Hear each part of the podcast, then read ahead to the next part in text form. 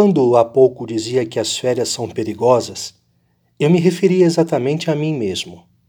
Um pobre seminarista, sem que se dê conta, pode muitas vezes se encontrar em graves perigos.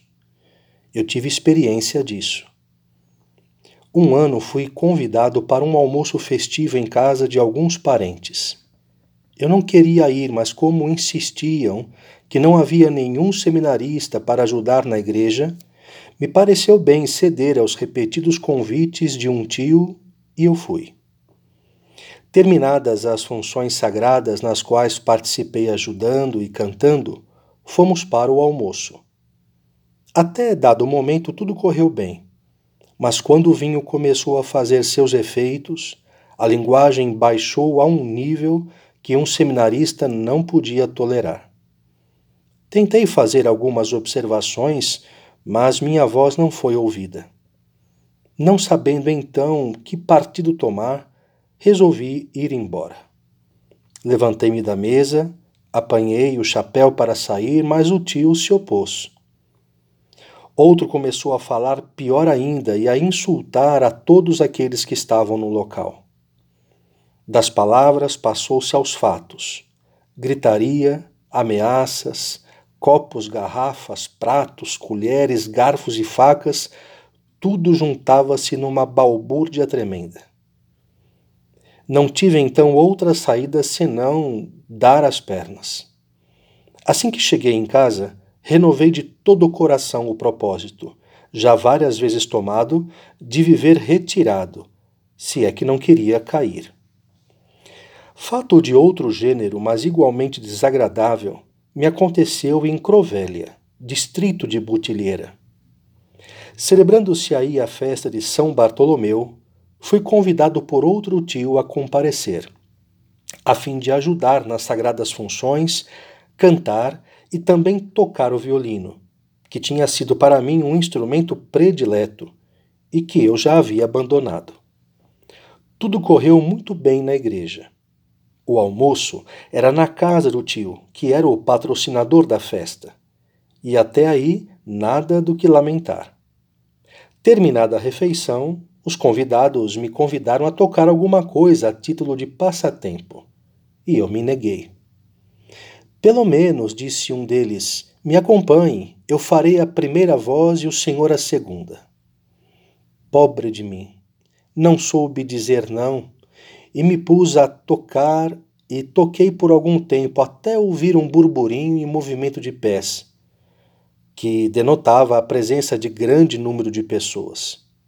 Cheguei então à janela e vi um bom grupo de pessoas no pátio a dançar alegremente ao som do meu violino. Impossível exprimir com palavras a raiva que de mim se apoderou. Como disse aos convidados: Eu que grito sempre contra esses espetáculos, tenho que me converter em promotor deles? Isso não mais acontecerá.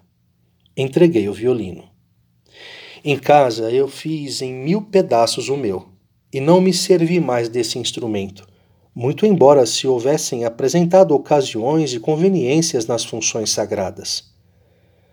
Mais um episódio que me aconteceu na caça.